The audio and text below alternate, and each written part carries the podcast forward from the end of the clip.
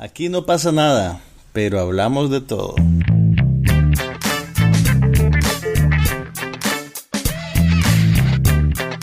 Un podcast sobre cine, TV, tecnología y todo lo demás.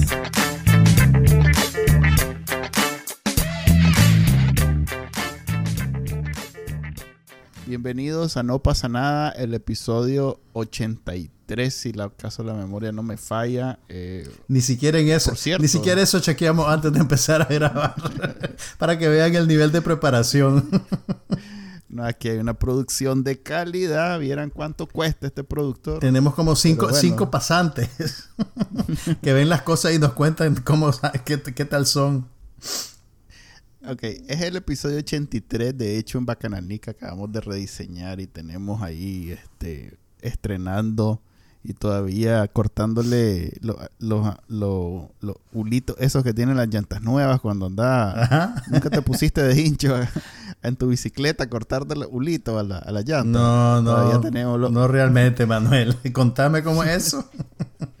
pues te pone ahí con una tijerita y le cortas los hulitos a la llanta. Bueno, bueno. Ok. Eh, eh, eh, bueno, yo, era un niño este, con, mucha este, peculiaridad. Con mucha carencia. no, no, no. La llanta nueva solo creo que fue una vez o dos veces en mi vida, en realidad, que eso era pequeño burgués de viaje en los 80 en Nicaragua. ¿Cómo nos desviaba? A ver, de nuevo. Hola, este soy Juan Carlos Ampie y estoy con... Y yo soy Manuel Díaz.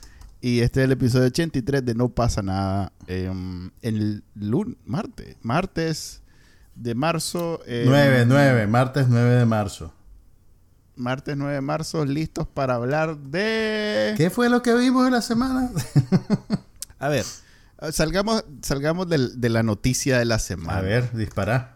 Eh, eh, Amazon Prime lanzó Coming to America 2. Que es, con, para Manuel Díaz, es como la segunda venida de Jesucristo.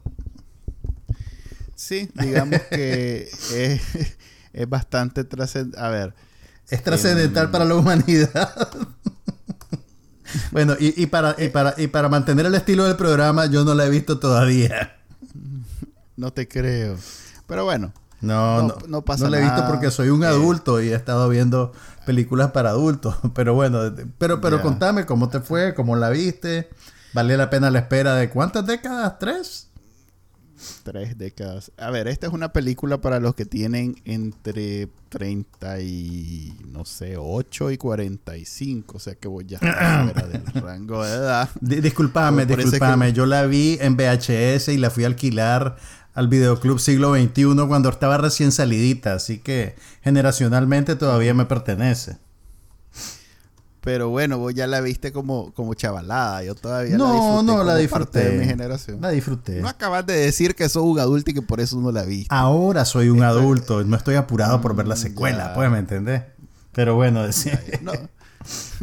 A ver, yo sí, eh, pues tampoco es como, la, como que iba a pagar por ella, pero sí eh, tenía expectativa y la verdad es que fueron completamente satisfechas. La película es una, ¿cómo se llama? Es un producto de, em, de añoranza, ¿cómo es la palabra? Nostalgia, nostalgia. De, nostalgia completamente.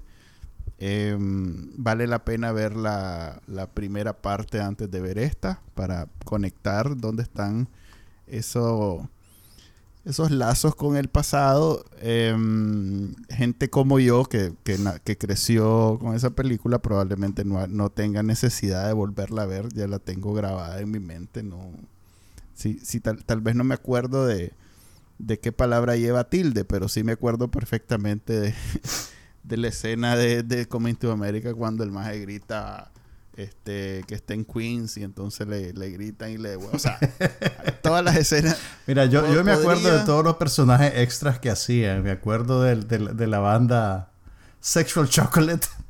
Ajá. Sexual Chocolate. Sexual no Chocolate. Quiero, no quiero quemar... Ajá. Mira, si no la has visto... O sea, no me contés los chistes, pues, pero...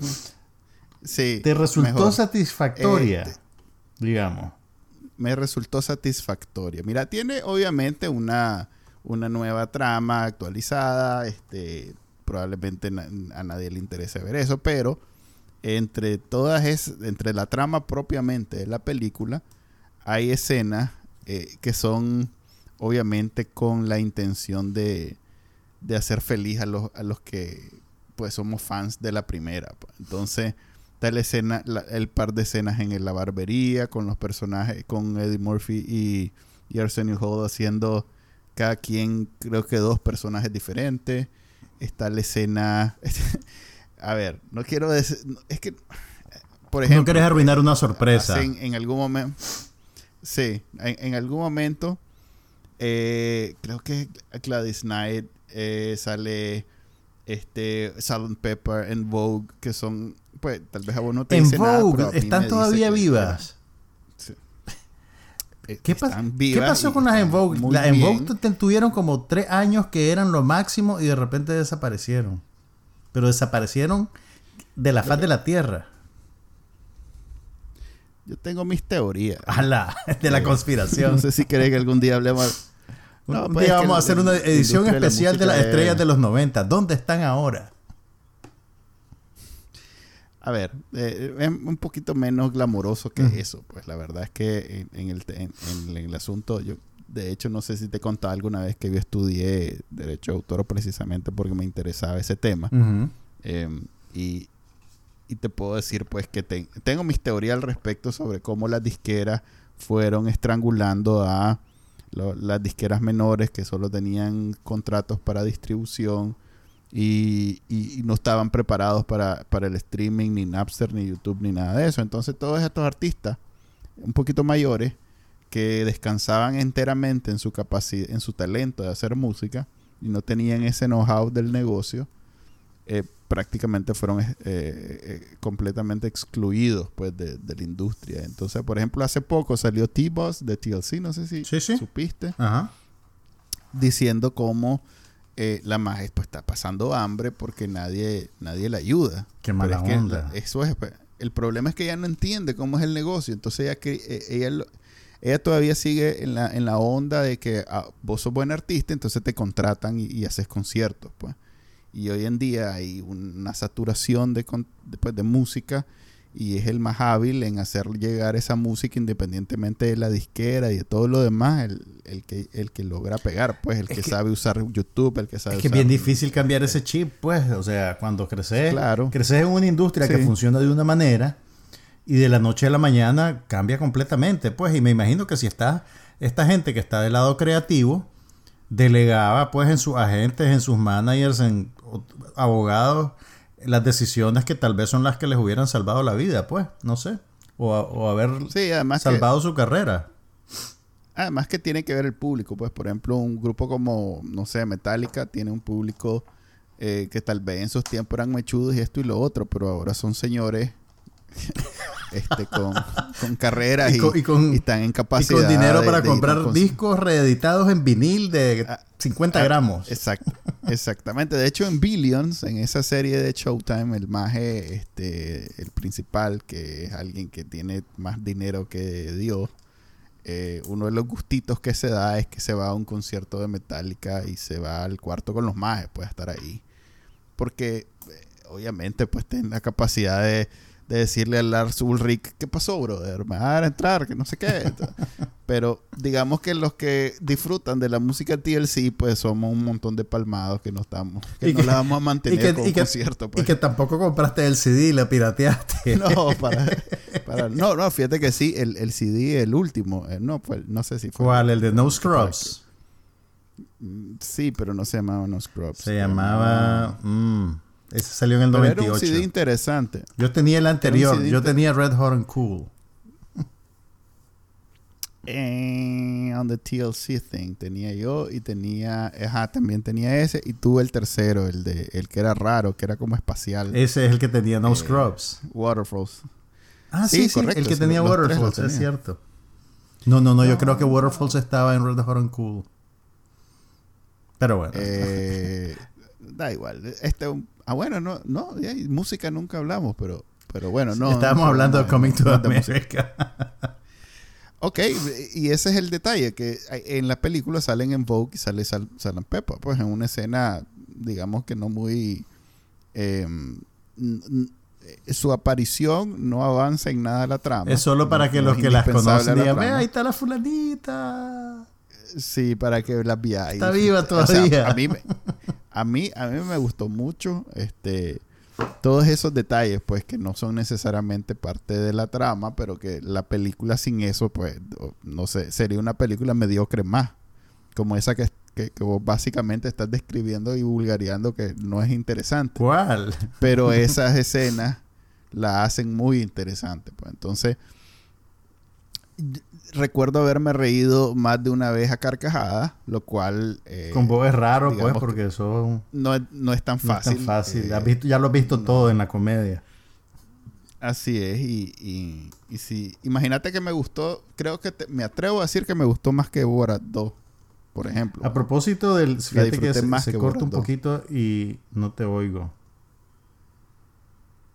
Te decía que la disfruté más que Borat, la parte 2. No te lo puedo creer. no puede así ser. de buena me parece. Sí. No puede ser. Sí, la disfruté.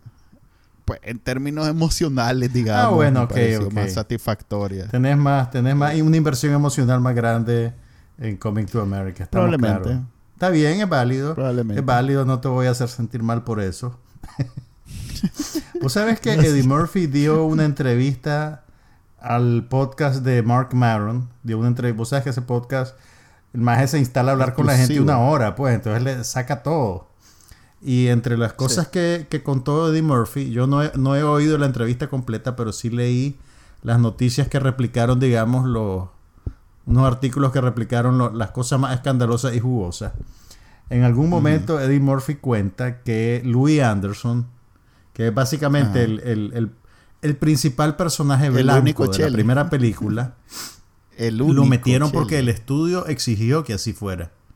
El estudio le dijo a Eddie Murphy que si no había un personaje blanco importante, que no iban a poder vender bien la película. Entonces le dieron como una lista de tres más. ¿eh? Y él escogió a Louis Anderson porque le cae bien, pues. Entonces dijo, ok, pues, este blanquito. Entonces. Sí, en, Jimmy Kimmel también contaron la historia. Pero ahora, imagínate cómo. le debe dar pena al maje ahora. Además que lo invitaron a la secuela también. Entonces vos llegar sí, ¿Cómo llegar a la secuela después de oír eso? Sí. Loco, y no me querían invitar. Eh, cheque, cheque, no, hombre. Uh, qué pena le va a dar si le pagaron bien. Eh, ah, no, me imagino que le, dieron un saco de reales. Pues, digamos que eh, ese maje ahorita por menos de un saco de reales cagado la risa hace ese, papel. Pues. Tal vez en aquellos tiempos sí era el, blanco más chistoso de la televisión, pero hoy en día no está cerca de ser. Pero no creas, pero, pero tiene su tiene su nicho el maje. Mira, hizo la, creo que son dos o tres temporadas. Mira, hizo tres temporadas de Baskets que, le fue muy bien. Todo el mundo tiene. Y acaba de salir, y casualmente lo acabo de ver en la cuarta temporada. ¿La cuarta o la tercera? No, en la tercera temporada de Search Party. El sitcom ese del que hablamos la semana pasada. Tiene un papel recurrente. ya te lo lanzaste. Ya después de que hablamos me sentí mal y dije, no, esto es un compromiso que tengo con la gente y me senté y agarré de tarea y vi cuatro temporadas de un solo. Bueno, tres en realidad porque ya había visto la primera. Pero, pero sí, no, eh, eh, ahí salía Louis Anderson. Está. Y, y, bueno, tengo pendiente de ver Coming to America. Tú sí la voy a ver. Pero, pero no sé, me quiero poner al día con las cosas oscarizables que están ahorita circulando por ahí. Ya. Ah, bueno, es cierto. ¿Dentro de cuánto es el Oscar? Mira, creo que la semana que viene dan a conocer, o dan a conocer ya las nominaciones, o sí, eso es, dan a conocer las nominaciones. Vamos a chequear en línea. Pero a propósito del Oscar, ah, decime. Una cosa te voy a decir de Coming to America. Algo que, a ver, vos sabes que de Murphy hoy, hoy en día, después de esa, esa etapa que tuvo, que se hacía como 10 películas al, año, eh, no todas buenas, para decirlo de forma educada, eh, pasó bastante tiempo, ha pasado pues bastante tiempo sin hacer muchas muchas películas. Em, y hoy en día las películas que ha hecho, este, esta, la anterior de Dolomite, son como, ah, no sé cómo decirlo, pero ya no es un, ya no es un actor que busca cómo retar, retarse a sí mismo ni retar a su público, es más bien un actor que está como volviendo a ese espacio Yo te, yo, yo, no te, yo te diría más bien que sí es un reto. Por el Dolemite es un reto. Porque es un, es un, es, un personaje marginal de la cultura popular y no, es, no apela, digamos, a, un público súper amplio. Yo te diría que ahora está haciendo cosas interesantes. Pero a ver, es un reto comercial, pero no es un reto en términos de actuación. A ver, vos ves los especiales de Eddie Murphy y podés apreciar que en algún momento el maestro trató de salir de eso. O sea, trató de hacer el salirse del típico eh, this is white people, esto es lo que hacen los blancos, esto es lo que hacen los negros. Nosotros somos diferentes. Nosotros, ese típico, que hay varios cómicos que hacen eso, digamos Dave Chappelle, por decir alguien que es sobresaliente. Y él trató de salirse de eso, hasta hizo películas de Disney y cosas, pues. Entonces, después de eso, ya ahora está haciendo de nuevo películas más acordes a lo, al humor que él representa, pues. Entonces, si bien eh, tal vez no, no, lo supe explicar, no son un reto eh, sí son un reto en términos comerciales, pues no, no necesariamente está garantizado que sean taquilleras ni que ganen Por eso, pero son, son artísticamente más interesantes. Ok, yo te digo, porque a mí me dejaron de interesar las películas de él después de creo que Harlem Nights y sí, creo que después de Harlem Nights ya lo que hizo después no, me interesó. Pero la primera parte, o sea, 48 Hours, este, ¿cómo se llama? Beverly Hills Cup, eh, esta misma, Coming to America, eh, y Harlem Nights, que es como el epítome de, esa etapa. Este, mm, yo dejé de verlo y ahora estoy otra vez entusiasmado viéndolo porque son películas que perfectamente encajan. Pero algo voy a decir. Eh, eso es como lo que veo, lo veo a él muy, muy cómodo porque es el mejor en hacer eso. No hay nadie que le gane en hacer ese tipo de papeles. Pues en ese su humor, ese es su onda, esa es su actuación, ahí es donde luce. Pero algo voy a decir. Te entiendo. Sí, no puede mientras ser. Siga, mientras siga. Sí, la, etapa que tiene. Yo creo que lo que pasa es que a vos te repugnaron las del, las del Doctor Chiflado, ¿verdad? Eran demasiado Disney para tu sensibilidad. Que no lo digo como algo malo, pues eh, realmente eran un producto bastante comercial. Y no tenía nada que ver con el Eddie Murphy de Raw o el Eddie Murphy de, de Beverly Hills Cop, pues. Sí. Ya ese fue como el, un pie en, en, ganas de pegar con el mainstream, por no decir el mundo no, no pero, pero e, era el mainstream. Pie de, Eran películas de Disney que, que hicieron cientos de millones. Entonces, ese era el mainstream. Sí, pero ese todavía el maje hizo papel en, en esa película todavía él hizo parte de su humor del, por el cual es reconocido. Pues algunos de los personajes que salen ahí, sobre todo las señoras mayores, son todavía, este, pues es humor negro. Pues. Pero bueno, lo que te quería decir, que, que, que todo eso de Murphy, todo está muy bien y esto, pero algo que sí debería de, de hacer es dejar de invitar a a Wesley Snipes a las películas. Qué bárbaro. Pero este ¿por Se roba. No, no hay o sea, no hay manera. Pero eso es bueno. a Wesley Snipes en una película, en una comedia. Y si acá, todo, todos los demás deslucen, loco. Es como que apagan la luz y solo el más brilla. Y eso que no brilla, pues. Pero es, lo contrario, totalmente. Yo, yo, yo, yo, te diría lo opuesto, porque yo creo que hace que se vea mejor la estrella si tiene un reparto sólido, pues, de gente que aporta su toque personal, digamos. Además que Wesley Snipes está, ha estado de capa caída desde que lo echaron preso por evasión de impuestos. O sea que es como si el es un retorno triunfal el de este maje. Eh, sí, y, es de viaje, eh, no, no, lo, no lo explota. O sea, en ningún momento es la estrella, ni, ni mucho menos, ni el papel es. Pues sí, es el antagónico del principal, pero, pero no te imaginas. Además, que es un actor de de, de acción. O sea, es como que de pronto, bueno, la verdad es que sí, este, ¿cómo se llama Van Damme? Los últimos papeles que hizo, que son más cómicos que de acción, me dio risa. Aquella serie que hizo haciéndose a sí mismo fue chistosa. Pero es que ya, ya pues, están en, otra etapa de sus carreras, los cuales no pueden seguir pegando los mismos brincos. Huevos, Sylvester Stallone y, y, y, ¿cómo se llama? Schwarzenegger todavía quieren ser actores de, de, acción. No, pero ya no, pero ya no hacen, la, no hacen las mismas piruetas de antes. Pues la Stallone, los Rockies nuevos, él, él, se convirtió en Burgess Meredith, se convirtió en el entrenador. Porque si no se le desencaja la cadera. este maje de, de, ¿cómo se llama? El, el irlandés, escocés, el de... Ah, Jason Statham. Particular set of skills. No, hombre, ese todavía la pega, todavía es parte del mundo de, la acción. No. hombre, ese sí, yo creo que hasta se murió. no, Charles Bronson está vivo. No, está viejo. ¿Cómo se... Charles Bronson? Espérate, ¿qué más irlandés está hablando? Liam Neeson. No, sí, Liam Neeson. Que, Liam Neeson ya, el pobre, ya, ya arrastra los pies y lo, y lo siguen poniendo de actor de, de acción. Y, y, ese más, Liam Neeson todavía puede ver a Charles Bronson como el nieto, ¿no? Pero, pero toma en cuenta que Liam Neeson no es un actor de acción, se volvió un actor de acción accidentalmente por la película pero que está sacando el jugo. No, el más, el, se sacó la, la lotería, pues, pero Sí, va a estar saca dos cada, ya, le han ya le han secuestrado como a cinco hijas, a la hija, a los nietos. No me refiero, no me refiero al mismo personaje, ¿verdad? Me refiero a que el más ahorita tiene dos, una de un francotirador y otra de un de un coyote. Mira, los dos pegando en, acción son lo, que más pega ahorita. Cuando hablas de, de coyote, ¿te referís al animal o al traficante de inmigrantes? Traficante inmigrante. Ah. Algo de coyote, no sé exactamente, pero ahí están las dos en la... En la, Estamos informadísimos, Bueno, mira. sí, te estoy diciéndolo. Pero a ver, de nuevo, en esta película pónganle mucha mente a Wesley Snipes. Es realmente una, un, papel memorable.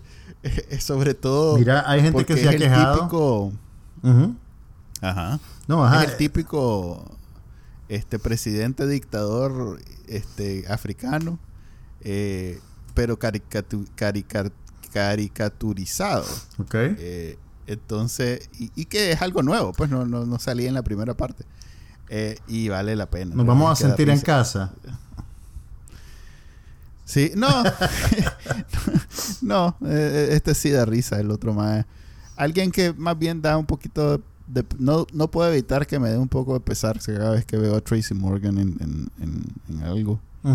Eh, como, como alguien que era, puchica, el número uno después del accidente, pues alguien, digamos que no, no es que lo pongan por, por pesar, pues, tal vez es mala palabra pero definitivamente no no, es igual que roba la cámara nada. Pero pues velo como que está independientemente del accidente pues está en otra etapa ya de su carrera pues no podés aquí en ese negocio no podés sostener por mucho tiempo cierto nivel pues de Eddie Murphy no iba a ser para toda la vida el Eddie Murphy del 83 al 87 pues me entendés eh, todo el mundo anda caminando con su fechita de expiración impresa en la espalda entonces. Sí, pero bueno, pobre no quedó. Bueno, sí, pobre no quedó. No, lo que te iba a decir era que hay gente que se ha quejado de que el Coming to America no termina de pasar porque mucha de la acción de la película es en el país africano de fantasía de donde vienen los personajes. ¿Eso, eso lo ves así? ¿Te molestó a vos o no? No, no, para nada, menos que vos. Eh, a ver, va a haber gente que, que, recuerda mucho Coming to America como la película de Queens, pues en realidad que es una película donde la ciudad es como otro personaje. Entonces, tal vez sí, este, el que estaba con la ilusión de ver a su ciudad reflejada, es como que hagas, no sé, Friends en, en otro lado, pues, no sé, en California. Entonces, va a haber gente que, que, que le agarró tanto cariño a a que fuera en Nueva York que va, a resentir que ya no es en Nueva York, pero eso a mí me vale, pues la verdad es que hace un par de escenas en Queens y, no le dan la importancia que le dieron en la primera parte. Pero los personajes se los llevan al país ese de mentira, o sea que ahí estamos bien. Pues. Ya, ya, ya. A todos. el, el, el, ¿cómo se llama? El que era el, el, ay, jodido, el, el pastor que cantaba, ¿te acordás? Ajá, ajá. Eh, en la 1, la evolución de ese va me dio risa, me dio risa. Y eso que no le saca mucho el jugo, me imagino que, le bajaron más bien el gas, porque digamos que es controversial. Si, si te pones a pensar en, en cómo, cómo aparece en esta, eh, no es no es, es chistoso pero no debería serlo. Entonces es chistoso por las razones equivocadas. Sí es chistoso por las razones equivocadas. Ok. Puedo decir el chiste, puedo decir, estoy vos, dale, chele, ahí, ahí nos van a gritar la gente, pues, que los spoilers, que no sé qué. Pero decía el chiste, a ver, dispara que el mae parece que se convierte en crackhead. Entonces la iglesia es una crack house. Entonces el mae sale con los dientes, vos sabes, todo negro. con los dientes comidos. Oh, no. Entonces, pero el mae con la misma energía, o sea, el, la misma, el mismo ímpetu. Entonces vale la pena verlo. ¿Sabes? ¿Sabes? Pues ya que, estamos hablando de Eddie Murphy, ¿sabes cuál es la, la, mm. película menos valorada de Eddie Murphy y que yo creo que es una de las mejores? Bowfinger. No tengo idea, chico. ¿Viste Bowfinger? Ah, sí, la fui a ver al cine en Nicaragua. Me acuerdo porque, ¿sabes qué? Que es con Steve Martin también. ¿Ah? Sí, solo, y, Steve Martin es otro que, que, Fíjate que esa película creo que los mató a los dos. Ahora que lo pienso, porque. Lo que pasa es que no, no, tuvo el éxito que se esperaba, pero la película era sol, era buenísima. Era un tronco de comedia. Mm. Lo que pasa es que no conectó comercialmente, pues, pero ya, mira, ya la edad que tenemos, podemos despojarnos del sesgo de la taquilla. Hay buenas películas que simplemente no hacen reales. pero no por eso dejan son malas. Vos, ¿no? Si vos más bien eso lo tomás como, como bueno, a ver, no pegó. Esa es de las mías. Mae, me está, me está haciendo Solo yo la vi. Me está haciendo bullying. vos nunca te, te, vas por eso, pues yo. Pero bueno, ¿te gustó Bowfinger o no te gustó Bowfinger? No, no, me gustó. Recuerdo haber ah, estado eh, solito en el cine. Es que yo siempre voy solo al cine. no digo, en el cine, así como a las 8 de la noche y que nadie más llegó, pues. Sí. Eh, y, no, haberme reído mucho. Que me reclamaron con quien fui y me reclamó, ¿y qué es esto que me trajiste a ver? ¿Y con quién fue? O sea, fue una mala experiencia. Ahí mandame por mensaje de texto el nombre de esa persona para para que no, hombre, es alguien que no Para mandarle un mensaje. no, no, es alguien que le interese quién es Steve Martini o ah, pues ese, fue tu ah, ese es el muchacho. Ese, es el muchacho de aquella. Y, Mira, y, el otro es el chele de la otra. Casualmente, Bowfinger está disponible en HBO Max, así que tal vez la veo en el fin de semana. Disfruta. Pero, ah, bueno, mira, ya encontré la fecha. El, las nominaciones al Oscar se van a dar a conocer el 15 de marzo, o sea, el próximo lunes. Así que vamos a estar hablando en la próxima edición de eso. Y a propósito de las nominaciones al Oscar, logré ver esta semana una película súper especial. Mira, y que por cierto está disponible en Netflix para Latinoamérica. Así que la pueden ver en Nicaragua. Es un documental que se llama El Agente Topo de una directora chilena que se llama Maite Alberdi. La película tiene la particularidad de que, a pesar de que es un documental, es la candidata de Chile para concursar en la categoría de mejor película extranjera. Y, y, además, pues dicen los observadores y los comentaristas que tiene buenos chances de ser nominada como mejor largometraje documental. Y, y, mucho de su éxito tiene que ver con una premisa inusual en, el género. Pues mira, eh, no te voy a contar mucho, pues, pero te voy a contar suficiente. La, película, además que, que, que, ok, es un documental, pero al principio casi como que funciona como comedia. Es una, eh, o sea, el, tono es bien particular. Eh, porque, porque no sabes si lo que, qué tan arreglado es lo que estás viendo, ¿me entendés? Y hasta dónde llega la incidencia de los cineastas. ¿Es como qué? Es como Borat. Como Borat. Al principio, fíjate que, casi que te da la impresión de que, de que hay algún nivel de manipulación. Y a mí, por lo menos, al principio, no que me molestaba, pero sino que quería entender hasta dónde estaba, digamos, lo preparado y a dónde empezaba la realidad.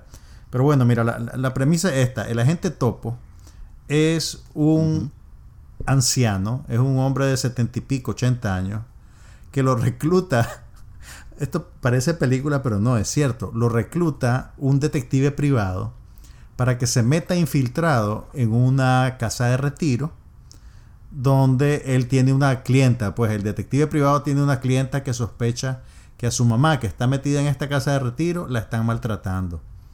Entonces contrata al detective para que, para que busque pruebas, pues para que le demuestre si están maltratando a la señora. Entonces el detective lo que hace es que pone un anuncio clasificado en un periódico, ya ahí ya, ya empecé a sospechar, ¿verdad? Pero no, todavía existen los anuncios clasificados en los periódicos de Chile, buscando a un, a un anciano, pues, para estos fines. Y entonces la película empieza con el, el, digamos, el, el, detective reclutando y entrevistando a diferentes personas que llegan para tratar de agarrar el trabajo.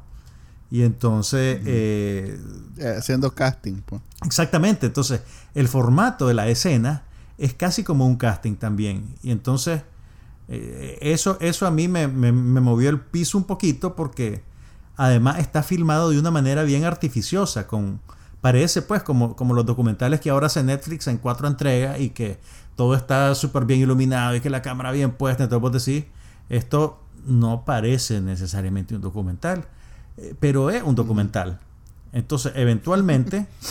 Eh, ¿Confirmaste? sí, sí, no, lo es, pues. Entonces, la película después te mete en el asilo con el anciano y los cineastas, lo que pasa es que paralelamente los cineastas habían hablado con el asilo y le habían dicho al asilo, mira, estamos haciendo una película, queremos hacer una película sobre el día al día en un asilo, la cotidianeidad de un asilo. Y no sabían que tenían ese gancho del infiltrado en el asilo. Entonces eso les permite a ellos filmar la vida cotidiana de un asilo de ancianos desde adentro. Entonces, y ahí es la, donde la película se transforma en otra cosa. Porque vos estás esperando, digamos, la cuestión de denuncia, la cuestión del escándalo, pero la película cambia sutilmente de registro y empieza a mostrarte el impacto de la vejez. Eh, adopta un, un punto de vista súper personal y se vuelve más una historia humana que una historia dramática sobre una injusticia, ¿verdad? Porque realmente el asilo, pues, es un asilo normal. O sea, es un asilo que vos lo ves, o sea, ya quisiéramos que en Nicaragua hayan asilos así, pues. Eh, entonces, eh, eh, se vuelve una cosa de la cotidianeidad del asilo y, de, y, del, y del hambre que tiene la gente que está recluida en los asilos por establecer conexiones con, con los demás. Entonces, este señor que es nuevo en el asilo se vuelve casi como una celebridad. Entonces él se hace amigo de todo el mundo. Hay una viejita que se enamora de él y que ya empieza a hacer castillo en el aire. y, es súper conmovedor. O sea, te, dan ganas de salir corriendo y llamar a tu abuelita, pues si todavía está viva tu abuelita, pues porque es, bien... Eh, la, película es muy, es muy sensible. Me recordó mucho a otro documental de Netflix que se llama Dick Johnson is Dead. Eh, que también tiene que ver y que también y que es un documental extraordinario. Tal vez es mejor Dick Johnson is Dead que la gente topo, pero porque temáticamente, pues digamos, es, termina siendo más rico, termina integrando mejor sus ideas con su forma. Pero realmente la película es extraordinaria. Eh, o sea, es, es muy... Fíjate que ahorita que estoy hablando, me gusta más incluso que cuando la estaba viendo. Es una película muy, muy, muy rica y muy interesante. Y está disponible en Netflix, así que véanla porque independientemente de que consiga nominaciones al Oscar o no, eh, vale la pena verla. Vos no sos muy de documental, ¿verdad? ¿O sí? Eh, no, y menos de Netflix, pero vi ahorita que lo mencionas un documental en Netflix eh, que en realidad es de Showtime. Ah, bueno, una cosita, sí, una cosita. Perdón, perdón, solo para cerrar. Realmente no es una producción de Netflix. Netflix compró los derechos para distribuirlo. Entonces, es más bien una producción de la compañía chilena de la cineasta y, aparentemente también está involucrada la televisión pública gringa. Entonces, también es un producto de PBS. Así que viene con, esas recomendaciones. ¿Qué fue lo que viste en Netflix? Perdón, eso, Eso eh, eh, es a favor de la película, porque yo siento que los documentales de Netflix son mucho aire y poco poca sustancia. Y, y en general siempre me dejan insatisfecho. O sea, son seis, siete capítulos que me terminan aburriendo. Hasta algunos que disfruté mucho, como el de el de Michael Jordan, eh, que hizo ESPN, que no es de Netflix, pero que creo que lo hicieron en conjunto. Hasta ese que lo disfruté mucho, eh, al final pues me terminó aburriendo, como que lo extienden demasiado ese formato. Esa es una queja bien frecuente con, con, esas cosas de Netflix, fíjate, mucha gente dice eso que te estiran a ocho capítulos lo que te podrían contar en tres, una cosa así. Sí. Entonces, pero bueno, este documental que vi, que no es necesariamente de Netflix, es de Showtime. ¿Cómo se llama? Se llama Operación Odessa. Es de... Ah, A ver, te explico la premisa. Es de... Mm, es la operación que varias agencias de seguridad en Estados Unidos eh, iniciaron para investigar eh, la conexión que había entre unos submarinos rusos y los carteles de Colombia de droga. Oh, Entonces, eh, el, aparentemente, eh, esto, estos eh, operadores en, en, Miami, obviamente, porque toda la droga en, en, Estados Unidos creo que entraba por Miami, sobre todo la de Colombia, em, los majes ya tenían, ya eran en por sí mismos personajes, pues eran verdaderos personajes excéntricos con una vida eh, más glamorosa que la de los artistas de cine, porque la acción era de verdad. Entonces el, documental se basa o, sigue la vida de tres personajes, pues tres amigos que cada uno dentro de su mundo este, son especiales porque uno en el mundo de los carteles, el otro en el mundo de los rusos y el otro en el mundo de Miami. Pues. Entonces como que los tres aportan a, la, situación porque es una situación absurda completamente. Me recordó mucho a, a Chernobyl cuando vos te ponías a pensar en Chernobyl cómo es posible que este país funcionara haya dejado pasar eso. no, funcionara X, punto. Pues no, no me refiero a que funcionara bien, funcionara, que caminara. Pues, ¿cómo es posible que la URSS funcionara después de todo, de todas esas. La Unión Soviética, era la eh, Unión Soviética en esa época. Por eso, la, la URSS, la Unión de República Socialista Soviética, funcionara después de tanta burocracia, tanta eh, corrupción, tanta hasta cierto punto infantiles, pues, porque había ahí, con tal de no, de no parecer débiles o, perdón, o, inferiores, a eh, unos complejos de viaje. ¿Por qué me suena familiar? Cosas bien absurdas. sí. Ok, esta eh, que, que, lo hace posible precisamente la caída del muro de Berlín y la caída ¿En qué época pasa esta, historia que me estás contando? Mm, entre el ochenta y pico al noventa y pico. Entonces. Ok, cuando Rusia está. Cuando la Unión Soviética está mordiendo el leño. Así, entonces el, centro, de hecho, de la serie, de la, del documental es precisamente la caída de Rusia. Entonces todo está disponible a la venta. Pues de hecho, hace poco vi un reportaje de, creo que fue de Vice, de cómo los majes estuvieron a punto de poder comprar un, una, una ovija nuclear de un de un más en Ucrania, una cosa así, pues, porque eh, llegas con no sé cuánto de reales y entonces los maestros te lo, te lo venden, pues. Se cortó y no, te este sí todo. Ok, te decía que acá hace poco acabo de ver un, un, reportaje de, creo que fue de Vice, de cómo los maestros casi compran una ovija nuclear en Rusia, en, en ojiva, ojiva. países ojiva. Ojiva. Ojiva, ¿estás seguro? Sí, sí. Te vas a creer. ¿A dónde la iban a comprar? ¿En el Oriental? no, pues el equivalente. Pues. En uno de los ex países socialistas y soviéticos y, al final casi la compran. Pues no, no fue necesariamente, eh, ¿cómo decirlo? Digamos que no fue que la justicia y, la, y los buenos ganaron, es que alguien se chivió y entonces... Era tan la verga, era tan la verga que no terminaron el negocio. Eh, pero esto es básicamente lo mismo, pues como en, Rusia podías comprar un, submarino con, con, misiles si tenías la cantidad suficiente de dinero. Y, no es que te la vendía un, un maje en la calle, te la vendían los... Los ministros, los, generales, los ministros de gobernación. admirals, sí.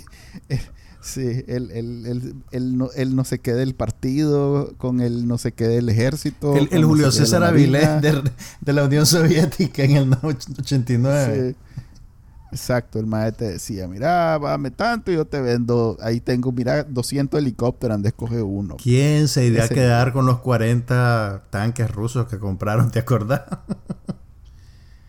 no, hombre, eso es solo el, el no es que los compraron, es que creo que pagaron por el derecho a, no sé, no, no es que los compraron, sino no estoy seguro yo de eso, de que los hayan comprado, porque no están en Nicaragua. Sospechoso.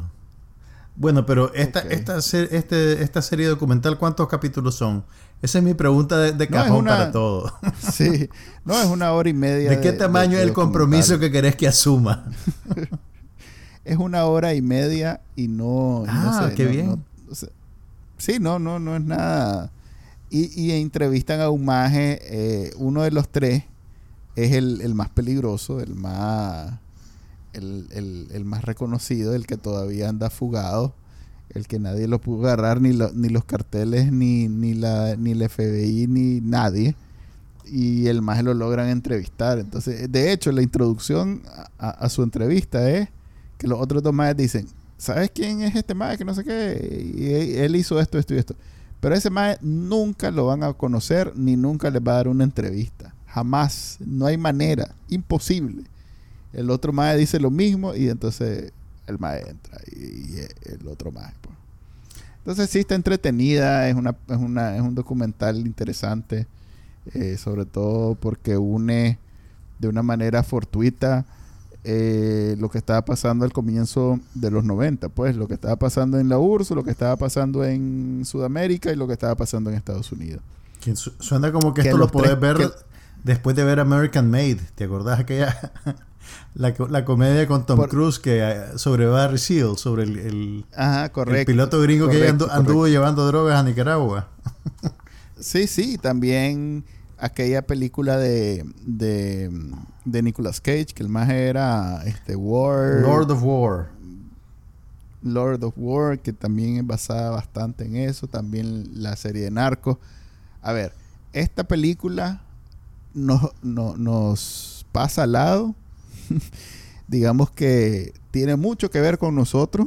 O sea, todo lo que sucede ahí. Aunque nosotros eh, no sepamos. aunque nosotros no, necesariamente mencionan a Nicaragua, pero vos sabés que todo, todo eso que estaba sucediendo de alguna manera nos atañe. Pues. Claro. O sea, estábamos en medio de eso. Entonces vale la pena verlo también porque tiene ese, ese, ese enfoque socio-geopolítico de los 90 que tanto nos afectó y nos sigue afectando. Pues, seguimos siendo, según el presidente de Nicaragua, parte de ese bloque que le hace la guerra a Estados Unidos. Mira, con Rusia, así, ¿ves? Así, así somos. Aunque el maje no nos vuelva a ver ni nos dé ah, nada, pero él dice que somos así.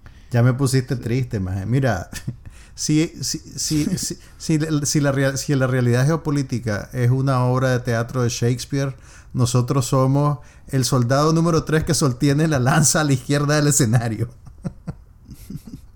Y que se le olvida y que, se, le olvida y que, no tiene da cuenta que no. y que no tiene líneas de diálogo. Sí y que nadie se da cuenta de todos modos que lo hace todo mal y que exactamente. se le cae la lanza y todo y no no no. Pero mira hablando de cosas más serias también logré ver una de las películas que está siendo destacada como una de las mejores del 2000 del año pasado del 2020 la película se llama Nomadland y es dirigida por una mujer, la directora eh, se llama Chloe Shao, ella es china, pero estaba bien americanizada, pues ella estudió en la Universidad de NYU, ha hecho varias películas ya que están muy arraigadas en, la cultura norteamericana que no ves realmente en el cine.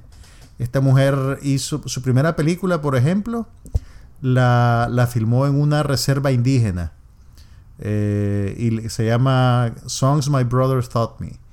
Y, tiene un estilo de cine muy... Eh, es un poquito como improvisado. O sea, favorece la improvisación, trabajar con actores que no son profesionales, sino que son gente normal que se parece bastante a los personajes que ella quiere usar. Eh, y después poco a poco empezó a trabajar con estrellas. Su segunda película se llama The Rider y es la historia de un de un vaquero de rodeo, pues de los rodeos comerciales que, que existen todavía en, en, algunas partes de Estados Unidos. Y ya en esa película trabajó con un, con un actor ya, por lo menos el protagonista era un actor bastante eh, profesional, ya te voy a decir, ¿cómo se llama ese hombre? Ay, espérame, espérame, espérame, ya te voy a decir. Ella trabajó con... No, no, es un, realmente un, un vaquero de rodeo. No es un actor así de carrera. Pero para esta, su tercera película, eh, se alió con Frances McDormand. Eh, ¿La ubicas? La, la que ganó el Oscar por Fargo de los hermanos Cohen. Eh, me acuerdo de la mujer de la película de Fargo. Ok, con ella. Pues, luego en la serie no, no aparece pues, otra gente. Sí, es otra. gente. quién es ella. Ok, Frances McDormand. que Burn After Reading. Exactamente, ella también sale en Burn After Reading. De hecho, una, es la esposa de uno de los hermanos Cohen. Pero bueno, entonces, eh, ahora está trabajando con la Chloe Shao, la Chloe, mi brother, ¿verdad? y esta es una, mira, es una película súper interesante porque eh, casi no vemos películas que te retratan la pobreza en los Estados Unidos, ¿verdad? Entonces, la protagonista de esta película es una mujer que pierde su trabajo y su casa eh, porque ella vive en un pueblo, en, ella eh, su, vida está, su vida existe alrededor de una fábrica de Gibson en un pueblo pequeño de Texas y todo el pueblo existe porque la fábrica existe. De repente un día cierran la fábrica y se acabó el pueblo al extremo de que el, sistema postal canceló el zip code de esa, el código de área de esa zona. Porque sin fábrica la gente que vive ahí no tiene nada que hacer, pues entonces todos se tienen que ir. La mujer que de remate acaba de enviudar, eh, lo que decide hacer es mudarse a su van, a su, a su camionetita. O sea, ni siquiera es que se va a mudar a una casa rodante, es un van. ¿Me entendés? Entonces, que vos sabes pues que en Estados Unidos gente de pocos recursos vive en casas rodantes y estas casas rodantes las parquean pues en, en, lugares que se vuelven vecindarios, pues. ¿Me entendés? Tengo historias al, respecto. En, otro momento te cuento. en otro momento abrís tu corazón. Pero bueno, esta... No, no, es lo que te esperas. Ok, ok, ok. Entonces, esta mujer asume un estilo de vida nomádico, vive en su camionetita y va de trabajo en trabajo. Entonces, por ejemplo, para diciembre un centro de distribución de Amazon que queda en Nebraska contrata mil personas. Para allá van los nómadas a agarrar trabajo. Y después viene la cosecha de remolacha en el norte de California y para allá va la mujer con su bancito. Y esa es su vida. Pues entonces la película la acompaña en ese proceso y ella interactúa con gente que no son actores, sino que son personas que realmente viven de esa manera. Entonces, entonces es bien interesante ver esa dinámica. Eh, claro, pues por la manera en que la película está, está filmada, obviamente, ya cuando están interactuando con ella, ya saben que es una actriz y que está en, una realidad construida. Pero, pero lo, lo, que te queda en el registro de la película se siente bastante eh, legítimo, pues, y se siente bastante real. Eh, y, y, bueno, hay una subtrama ahí romántica, pero romántica sin ser demasiado eh, sobrevendida, digamos. Ella coincide en su camino varias veces con un hombre que lo interpreta eh, David Strathairn, que es un actor buenísimo que trabaja muy poco, lamentablemente. Y, entonces la atención de la película tiene que ver con eso, pues, con cómo se integra ella en ese estilo de vida, qué fue lo que realmente le pasó. Eh, lo curioso, y es algo que yo no termino de conciliar en la película, es que también te lo quieren presentar como una decisión de estilo de vida. Eh, pues hay, gente que está haciendo eso no porque no tenga recursos, sino porque le gusta vivir de esa manera. Entonces, sí, eso es lo que te iba a decir, que, que, así como hay gente que de pocos recursos que vive en casas rodantes, hay mucha gente que, que usa eso como estilo de vida. Sí. Y, y hay eh, parqueos eh, hoteles, lugares. Ah, sí, donde vas y estacionas tu, tu, casa, pues, rodante. Pero, pero, pero, esa es la cosa. Pero que son, pero que son inaccesibles. Lo que te quiero decir es que vos y yo no podemos ir ahí. pues no es que no nos dejan entrar, es que no, no nos alcanza, pues. Ah, ok, no, te entiendo. Hay extremo. Claro, dentro de ese estilo de vida. Dentro de ese estilo de vida tenés ricos y tenés pobres también, pues. De hecho, hay, hay una escena, hay una escena en la que ella, con unos amigos de un campamento, van a una feria de casas rodantes. Y entonces se meten a verlo y son buses, pues, o sea, son, son unos vehículos inmensos con, que, que están modificados y que por dentro son como una casa de lujo. Entonces, por la vez ahí, pues están, están divirtiéndose, pues, viendo las cosas que realmente no pueden tener y que tampoco aspiran a tener. Entonces, eso, eso es interesante, pues ver ese tipo de, de, de, diferencias. Ah. ¿Qué cosa? No, no estoy seguro yo que esta sea una película. Sí, no, esta no es una película para vos probablemente. Pero, pero es... Eso que llamamos interesante es es salir a huevado. Es, bien, es, bien antropológica. sí, de la condición humana y cómo hay Exactamente, todas esas cosas magníficas. Entonces, pero bueno, en el entre, entre la incluso fíjate que es interesante, pero el movimiento este de estos nómadas tiene incluso como un como un un profeta, pues, ¿me entendés? Alguien como que es un campeón de ese estilo de vida y que tiene su canal de YouTube y que todos los años hacen como una convención. Entonces se reúnen en, no sé qué lugar del desierto y llegan con sus bancitos y ahí se parquean y tienen y comparten pues un par de semanas pues y entonces venden, hacen sus ventas de tipo pulguero, intercambian cosas, eh, comen juntos, platican, hacen tipo grupo de apoyo. Entonces, eh, eh, pero, o sea, la película funciona, pues, y ha logrado Ganó un premio en el Festival de Cine de Venecia. Eh, ganó ahorita el Globo de Oro, mejor película dramática y mejor directora también. Eh, Chloe Zhao se llevó el Globo de Oro a mejor directora, que creo que es la primera vez que una mujer se, gana ese premio. Eh, la película está tan. Pues ya que. No, ya que estabas hablando de. Pero no, dale, termina. No, pues solamente eso, pues te digo, es probablemente va a tener varias nominaciones al Oscar y si están físicamente en Estados Unidos la pueden ver por streaming en Hulu. Y creo que está anunciada para proyectarse en cines en Nicaragua. Me imagino que va a depender de si consigue nominaciones al Oscar, pues que usualmente el, el gran empujón para tener distribución comercial en, en Latinoamérica. Y ya que estás hablando de películas que no son recientes. Este es reciente, este es del año pasado. Pues sí, pero no es de este año. Y ahorita es estreno. una que vi hace poco y que no es, no es de este año. Es una que no llegó a Nicaragua. Es una que se llama Dragged Across Concrete, como arrastrado a, través del concreto. Mae, ese día hace como dos años. Ese es menos reciente todavía. es de 2018. Está cumpliendo ya, a ver, dos años ahorita. Pero es una película que me gustó porque la recomendaron en un grupo de en un subreddit de de, psicópata. de psicópata. No de acción sin mucha sin, sin mucho sin mucho brillo pues sin mucho glamour eh, más acción sobria pues así bien.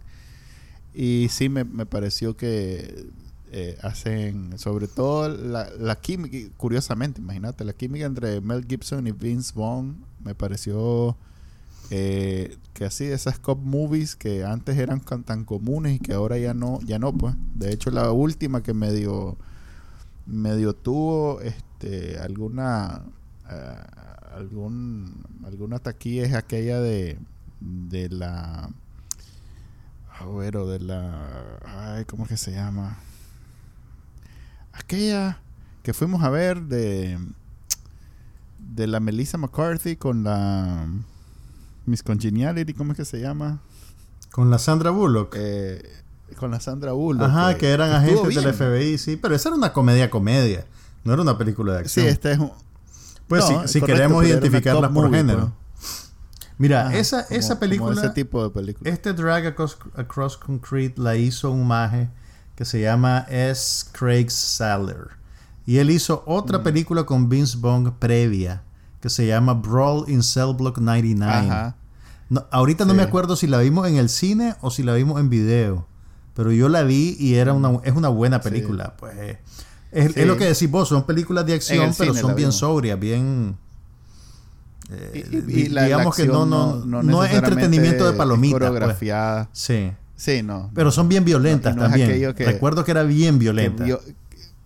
Sí, y esta también es bien violenta. Pero no son e-, ese tipo de películas donde el, el, el bueno vuela y, y, la muchacha se enamora. Patada. Sí, no, no, no, para nada. Y, estuvo bien, es una película así de, de, de esas de heist, eh, pero un estilo menos, ¿cómo decirlo? Con mucho menos brillo, pues como lo contrario, la antítesis de Ocean's Eleven, pues es una Claro, te entiendo. Eh, y, y los personajes son... Hay un... O sea, como hay un adjetivo en inglés que no sé cuál es la traducción correcta para el español, pero que es bien bonito para describir ese tipo de cosas. Greedy. Ajá, correcto, greedy. Estaba esperando que es exactamente eso, pues es bien greedy. Es, esa película eh, donde todos los todos los personajes que aparecen, ninguno es bueno, pues. Ninguno es realmente y nadie un ser, un ser humano redimible. sí, no, para nada. Todos los, todos los seres humanos que salen ahí son, son despreciables. exactamente lo contrario de Nomadland. probablemente. Pero a diferencia de Nomadland, eh, no terminas con ganas de desaparecer del mundo después no, de verla, No, no, no, pero no te quiero dar la impresión incorrecta de Nomadland. No es una película deprimente, realmente. Para nada. Es una película. La madre vive en su carro, pero no, no te. Es una película humanista. Esa es la palabra correcta. pero mira, ¿y, dónde viste dónde viste esta eh, Drag Across Concrete? En la tele. Mm. ¿En el cine? no, pues, ¿en qué servicio de streaming está? Ya no te acordás. Eh, a ver. La pirateaste, no, Por, supuesto, en ningún momento estoy, estoy negándolo, pero estoy viendo que en Just, Just Watch, que es un servicio. Ah, ok, ok. Ahí lo voy a buscar. Porque ya, me, ya quedé con curiosidad. Direct, DirecTV. Ok. Está en DirecTV, pero la puedes rentar en Google Play, Amazon, Apple TV y todo lo demás. Hablando de violencia visceral, vi una película de horror y ciencia ficción que es de las mejores películas del año pasado. Te lo puedo decir así sin tapujos. Se llama Possessor. Es una película dirigida por un maje joven que se llama Brandon Cronenberg, que irónicamente es hijo de un gran director de películas de horror de origen canadiense que se llama David Cronenberg. ¿Te acordás de la versión de The Fly con Jeff Goldblum? Sí, sí, claro. Ok, ese es David Cronenberg. Y también el de, ¿te acordás de una historia violenta con Viggo Mortensen y Ed Harris? Eh, supongo en inglés. Ok, ese, A History of Violence. Okay. Que es aquella de, un maje que vive en un pueblo pintoresco, tipo el ideal norteamericano, y que de repente aparecen unos gangsters que le dicen, mira, sí, sí, ya me acuerdo. ok, esas son películas de David Cronenberg. Entonces ahora viene su hijo, digamos, a, a recoger la herencia de su padre, que todavía está vivo y productivo, y a trabajar en un género similar, porque las primeras películas de Cronenberg tenían matices de ciencia ficción eh, y, de horror. Esta película es, es una película... Mira, yo tenía un montón de tiempo de no ver una película en la que realmente no sabes qué van a hacer y cómo van a hacer para terminar de armar la historia. Y, cuando ya pasa todo lo que pasa, te das cuenta que todas las piezas están ahí y que la hacen encajar perfectamente. Mira, es una, es una premisa totalmente fantástica. Eh, la idea es esta. Existe la tecnología para que una persona se meta en el subconsciente de otra y se apropie de su cuerpo, digamos. Entonces, hay una compañía que lo que tiene es un servicio de sicariato. Entonces tienen a sus matones que los meten en los cuerpos de otras personas para ejecutar eh, asesinatos y crímenes. Y eso eh, pasa, pueden hacerlo incluso por varios días. Pero mientras más tiempo pasan en el cuerpo de la otra persona, más se exponen a tener daños cerebrales y a tener también memorias residuales de la vida del otro. Entonces, la película se concentra, digamos, eh, eh, empieza, como se dice, in media res, pues, en medio de una misión. Entonces vos no sabes realmente qué es lo que está pasando, pero hay un ajusticiamiento, pues, un asesinato súper gráfico de entrada. O sea, el tipo de película que busca chocarte. Y a cómo funciona este género, es bien gráfico en la violencia, ¿verdad? Y después poco a poco te empiezan pues a a entender cómo funciona la tecnología y te empezás a interesar por el personaje protagonista, pues que es una mujer. Es una mujer que es como la sicario estrella del servicio, pues. Pero ella está empezando a tener problemas con su memoria. Eh, no sabe, no reconoce bien a su familia, pero tampoco dice nada, se queda callada. Entonces la insertan en una misión que esa sí ya la vamos conociendo de principio a fin, en la cual ella se tiene que insertar en el cuerpo de un hombre. Entonces la película tiene, digamos, ahí otro nivel de, de, significado en el que empieza a jugar con la idea pues de identidad y de género. Y, o sea, eh, eh, a mí no, no, me dejaba de sorprender cómo la película tiene un montón de, capas pues de, significado y cómo juega con todos estos conceptos y con todos los problemas éticos que, está involucrando y, que, y además que funciona como una pieza de entretenimiento. Pues es una película de horror y de ciencia ficción que cumple con todas las convenciones del género, pero que te está creando algo que vos lo sentís eminentemente original. Pues vos sentís como que es una historia que se está armando y que está pasando frente a tu ojo. o sea, es súper, súper bien hecha la película. Eh, si está en... Me, Ajá. me recuerda un poco la a la ciencia ficción de Altered Carbon. ¿Te acordás aquella serie de Netflix que le hicieron una segunda temporada y se pupusieron en ella? ¿Cuál era la primera temporada, aquella donde los mages usaban sleeves, mangas le llamaban a los cuerpos. no, no la vi, no la vi. Que era, ¿No viste ni la primera? No, no, no. La primera es muy buena. Pues digamos que es mejor que, que mucho lo que hace Netflix es con Jill, Joel Kinnaman. Eh, hoy en día. Oh, ok, ok, ok. Ya sé cuál me estás diciendo. Sí, no, no, no la vi. Que la segunda temporada la hicieron con el actor de, de las películas de Marvel, con el que hace el papel del, del halcón. Sí, con. Jodido. Y ahorita se me fue. Anthony Mackie. Exactamente, con Anthony Mackie. Ok, ok. Pero bueno, mira, Possessor está eh, yo tenía bastante tiempo de no ver una película nueva de ese género que me, que me sorprendiera. Pues realmente estaba... Eh, me sorprendió agradablemente, pues dentro de lo agradable que puede ser todo lo que vi en esa película. es una película que... Mira, es una película que, que, que, que vos... O sea, llega un punto en que vos te das cuenta, esta película me quiere hacer daño. esta película no, no, no, no anda con... No anda con, ay, no, no, no te voy a ofender y al fin... No, esta película no quiere ser tu amiga. Esta película quiere, quiere romper, romper cosas, pues. Si estás, si tenés acceso a Hulu, si tenés acceso a Hulu, la película está disponible en Hulu. Y la última vez que chequeé la cartera del, del, cinema, del cinema en Nicaragua, estaban anunciando su estreno, lo que no quiere decir nada, pues, porque te anuncian cosas y después no las ponen. Pero si la llegaran a poner en el cine, casi que yo te diría, mira, Chele, jugátela. Lavate las manos, ponete doble mascarilla y anda a verla. Jugate la vida.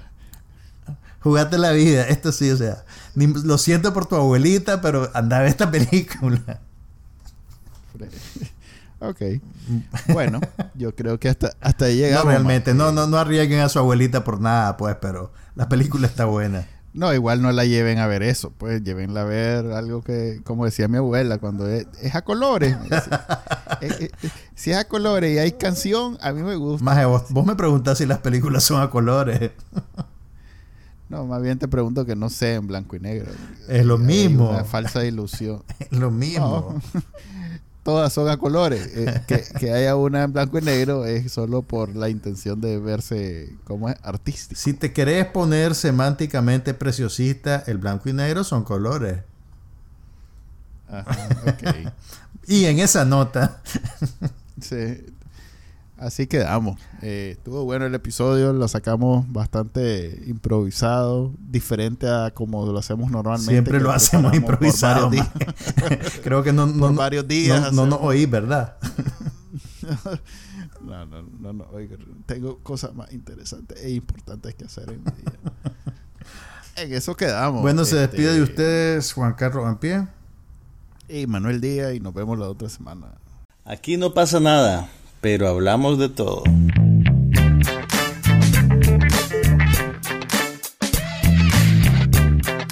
Un podcast sobre cine, TV, tecnología y todo lo demás.